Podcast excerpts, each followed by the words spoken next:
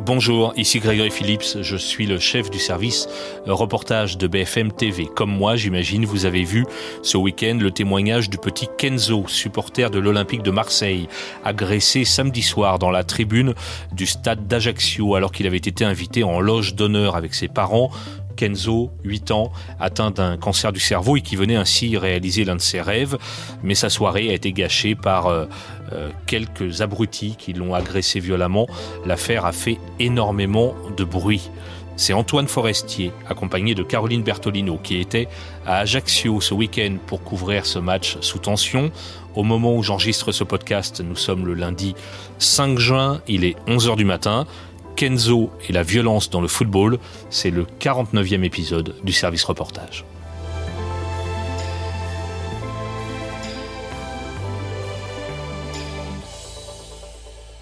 Salut Antoine.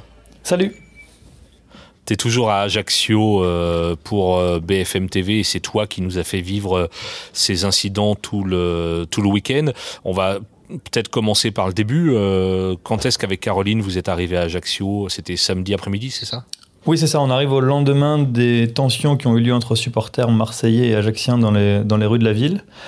Donc on est juste avant le, le, début du match et on arrive au moment où il y a toute cette situation avec les supporters marseillais qui sont donc interdits d'accéder au centre-ville parce qu'il y a eu un arrêté euh, préfectoral qui les interdisait. Donc nous, on les a rejoints en fait euh, sur la plage qui est juste à côté de l'aéroport où euh, la préfecture avait décidé de les, de les, mettre en attendant le match. Et donc là, quand, quand tu arrives, quelle est l'ambiance? Est-ce que les esprits sont déjà échauffés? Est-ce qu'ils attendent patiemment sur cette plage de Corse? Avant qu'on arrive, on entendait parler par les confrères et même par la préfecture d'une fan zone, donc on savait pas trop à quoi s'attendre. Et en fait, quand on arrive, c'est simplement un restaurant de plage, le Tahiti Beach, qui est juste à côté de l'aéroport, où, euh, où en fait les supporters étaient. Donc ils, ont, ils étaient là depuis ce matin parce qu'ils sont arrivés en ferry. Ils étaient déjà 200 euh, à notre arrivée, et puis bah, tout simplement à table en train de manger, surtout boire, on va pas se mentir, parce que on, a senti le, pastaga dans tes Oui, on a senti qu'ils étaient déjà très très alcoolisés et euh, qui étaient là et qui patientaient avec un fort dispositif de gendarmes autour. Mais à ce moment-là, tout se passe bien. Ils sont là euh, dans le bar en train d'attendre, et on est à 4-5 heures avant le début du, du match. D'accord. Donc là, vous attendez sur cette plage et il y a un moment donné où euh, ce groupe de supporters est escorté jusqu'au stade. C'est comme ça que ça se passe? Oui, il y a un, renforcement de gendarmes qui, qui, arrive pour en fait encadrer tout ce groupe de supporters. Le but pour les autorités, c'était qu'ils ne rencontrent pas les supporters ajacciens.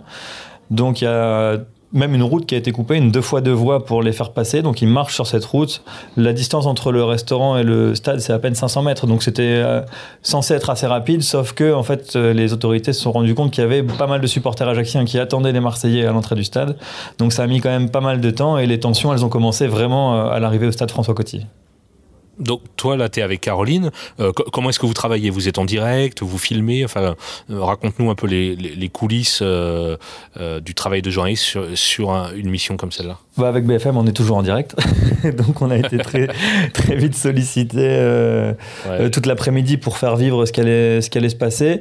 donc on a fait des points réguliers et le moment où on a été un peu plus sollicité pour raconter c'est justement ce départ vers le stade, avec la difficulté pour nous d'essayer de se mettre en sécurité parce que arrivé au stade, euh, moi c'est la première fois que j'allais au stade François Coty et il a une configuration un peu particulière parce qu'il y, a un seul accès en fait pour euh, aller aux tribunes, avec aussi une espèce de petite falaise où il y avait pas mal de supporters ajacciens et les supporters euh, ajacciens nous ont vite dit attention, on les a vus, ils ont pris des pierres, ils, sont, ils ont des choses et tout. Donc la, difficulté avec Caroline, c'était de savoir où est-ce qu'on pouvait bien se positionner pour pas prendre de risques, pour éviter les jets de projectiles et aussi les feux d'artifice parce que finalement il y a eu ça aussi.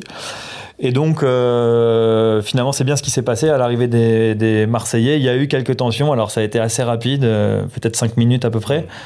Et puis, à la fin, euh, c'était tellement tendu que les autorités ont utilisé de la, du gaz lacrymogène et les supporters marseillais sont vite rentrés en tribune. À partir de ce moment-là, pour nous, c'était plus tranquille parce que les Marseillais étaient d'un côté, les Ajacciens de l'autre, et a priori, il n'y a plus de soucis, à part quelques échauffourées à l'intérieur du stade, mais ça, pour le coup, on ne les a pas vus, on était dehors.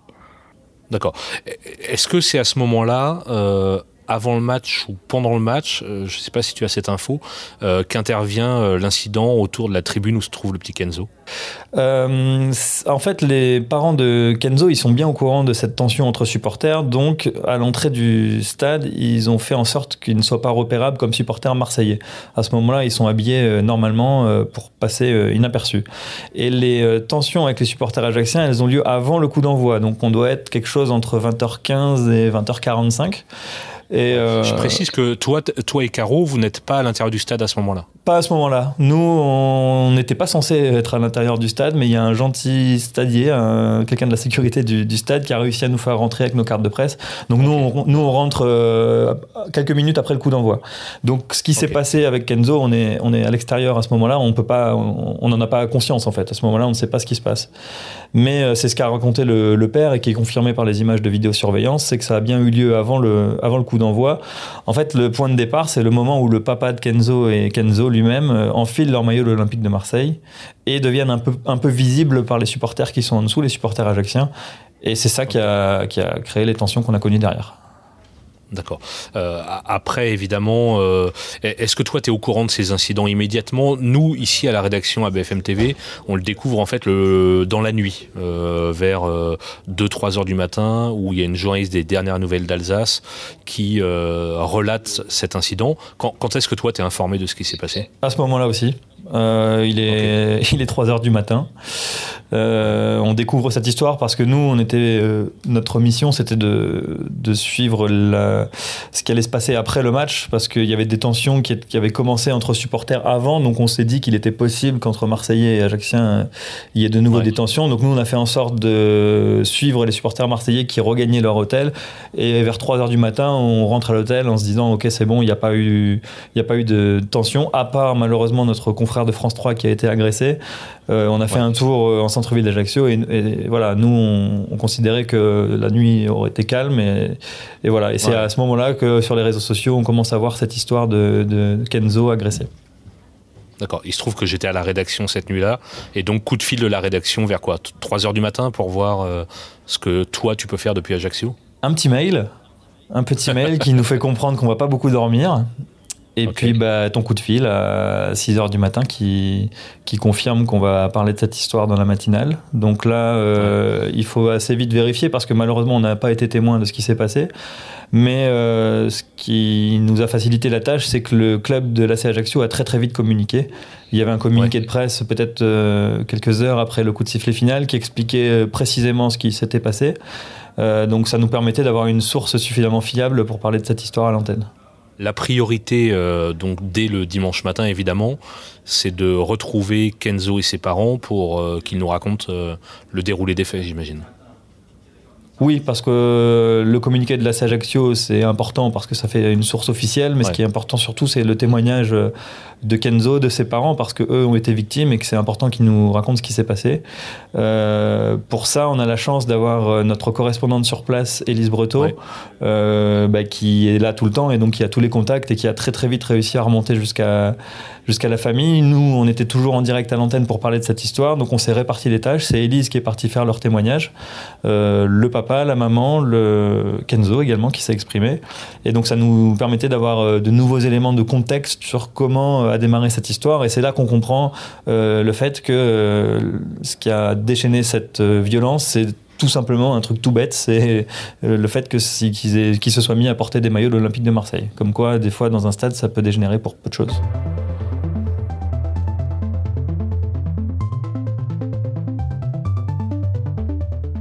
En loge euh, Air Corsica, comme c'était prévu. Et du coup, arrivé en loge, Katzo a dit c'est bon, on peut mettre notre maillot. Donc, euh, on a sorti les maillots pour mettre notre maillot. Et euh, en contrebas, il y avait un groupe qui montait de jeunes. Et ils ont aperçu qu'on était en train de mettre notre maillot. Et, et, juste au moment où papa portait Kenzo pour lui montrer justement que les, que les joueurs de l'OM rentraient sur le terrain, ils, ont, vu Kenzo, ils l'ont montré. Euh... Ils, ont, ils sont montés tout là-haut, où est-ce qu'on était? Ils, le maillot, ils, ils, ils ont pris, ils nous les ont brûlés. Et en passage, ils ont poussé Kenzo qui a tapé la tête sur le, la barre du siège et ont mis deux coups de poing dans le visage à papa. Moi, quand je les ai vus rentrer dans la pièce, je, suis resté surpris, je ne m'attendais pas du tout. J'ai envoyé un petit, j'allais pour le deuxième. Vraiment, j'ai eu, euh, eu très peur pour leur sécurité. effectivement, j'ai vraiment peur. J'ai compris que si je lui donnais pas moi mon maillot, euh, franchement, je risquais euh, mes enfants et moi d'avoir de, des conséquences beaucoup plus graves quand même. Je les, quand je les ai vus monter, il y en a quelques-uns qui se sont arrêtés et qui les insultaient, mais ils montaient pas. Il y a un groupe de 15 personnes qui sont quand même montées, voire peut-être même plus, et qui sont montées et qui, qui sont, qui sont débarquées dans la loge. Quoi. C'est. C'est fou. Antoine, toi, euh, pour euh, pas de secret, tu es un, grand amateur de football. Euh, quand, quand, tu comprends ce qui s'est passé, quand tu vois le témoignage du petit Kenzo, et là je te demande de sortir un peu de ton rôle de journaliste, qu'est-ce que tu en penses? On est, on est consterné parce que, enfin, on a du mal à y croire au départ, sincèrement. Quand on commence à voir les tweets, on se dit qu'est-ce que c'est que cette histoire. Et, euh, et, on, est, on est consterné parce que des violences dans les stades de foot, on en connaît. Ce qui s'est passé pour notre confrère de France 3, un journaliste agressé par des supporters, on l'a déjà vu. Alors c'est tout à fait inadmissible, mais c'est des choses qu'on connaissait. Là, un enfant atteint d'un cancer, agressé par des supporters dont on brûle le maillot, en plus il a 8 ans, enfin, mm. on se met dans, le, dans, ce, dans ce contexte, on est oui, on est, on est complètement consterné. Et c'est là qu'on comprend le, vite l'importance de traiter cette information à l'antenne parce que c'est quelque chose de, de, tout à fait inadmissible et qui finalement a choqué tout le monde, y compris au club d'Ajaccio, y compris parmi les vrais supporters de la C Ajaccio. Mm. Côté marseillais évidemment, du, la ministre des Sports, enfin voilà, ça prend une ampleur très très vite. Euh, parce que tout ce qui s'est passé est absolument consternant. Ah ouais.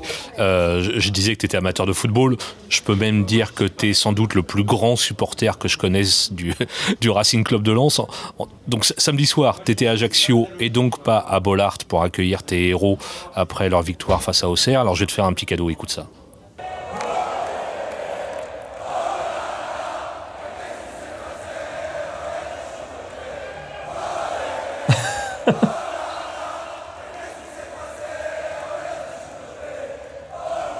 Donc ça, c'était dans la nuit de samedi à dimanche, l'accueil triomphal euh, à Bollard pour les joueurs du RC Lens.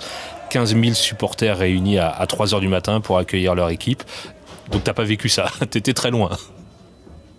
Euh, non, mais en fait j'ai voulu le vivre à distance parce que le club de Lens avait fait en sorte que tout soit filmé et était diffusé en direct sur les, réseaux sociaux. Et donc le moment où je reçois le, le mail de la rédaction qui m'informe de cette histoire concernant Kenzo, moi j'étais dans mon lit à l'hôtel en train de regarder ça. J'avoue avec un peu de regret de me dire oh j'aurais peut-être dû poser ma journée et aller au stade Bollard. Mais euh, bon c'est comme ça. Hmm. Mais euh, oui oui non je l'ai pas je l'ai pas vécu mais c'est vrai que c'était c'était magnifique. En fait l'ironie de cette histoire c'est que quand on voit tout ce qui s'est passé sur ce match euh, Marseille Ajaccio c'est que c'était un match sans enjeu. C'est-à-dire que Marseille a fini troisième du championnat derrière l'excellent club du Racing Club de Lens. Hmm. Donc de toute façon pour les supporters il n'y avait aucune chance qu'ils aillent plus loin et qu'ils puissent être deuxième. Ajaccio descendait en Ligue 2 quoi qu'il en soit. Donc on se dit, alors ça, ça n'excuse pas, mais des fois il y a de la tension sur des matchs mm. parce qu'il y a des enjeux sportifs. Là, il n'y a absolument aucun enjeu sportif et on en arrive à des situations pareilles. Mm. C'est un peu consternant. Heureusement, bah, avec ce qu'on a vu à Bollard, on voit que bah, dans le foot, il y a aussi des belles images. Il n'y a pas que ce qu'on a vécu ici encore. Ouais, c'est ce que j'allais te dire. Euh, dans la même nuit, les, deux visages euh, du football, euh, la violence dans une tribune qui en plus vise un gamin de 8 ans euh, euh, atteint d'une grave maladie et, euh, et, de l'autre côté, totalement à l'opposé, le bonheur totalement fou des supporters du Racing Club de Lens dont tu fais partie. oui. C'est ça. C'est pour ça qu'il ne faut, faut, pas non plus stigmatiser tous les supporters de foot. On, a tendance parfois à mettre tout le monde dans le même sac. quand on regarde tous les clubs de Ligue 1, il faut bien voir. En plus, le hasard fait que il y a deux jours, on était aussi à Saint-Etienne parce qu'on couvrait notre actualité et on a vu aussi un magnifique spectacle en tribune, c'était incroyable. Et aussi, il faut quand même préciser que du côté d'Ajaccio, bah, la majorité des supporters ont mis une très bonne ambiance dans le match et se sont très très bien comportés. Mmh. Et même dans le COP marseillais, c'était vraiment une poignée de personnes qui faisaient partie des violents. Il y avait aussi des gens qui étaient là pour chanter tout le match. Et... Donc malheureusement, c'est souvent une, poignée de, de débiles, hein, si, enfin voilà, d'abrutis. Moi, j'ai pas, pas peur de dire le mot parce que c'est vraiment ça euh, qui gâche tout qui, et puis qui, voilà, qui, font qu'on en arrive à cette situation consternante. Ok, merci Antoine pour ton récit. Vous restez encore ce combien de temps avec Caro? Eh ben, on devait rentrer ce soir, mais par ta faute, on rentrera demain. ok, bon allez, bonne fin de séjour encore si on se voit demain. Merci. Bye. Salut.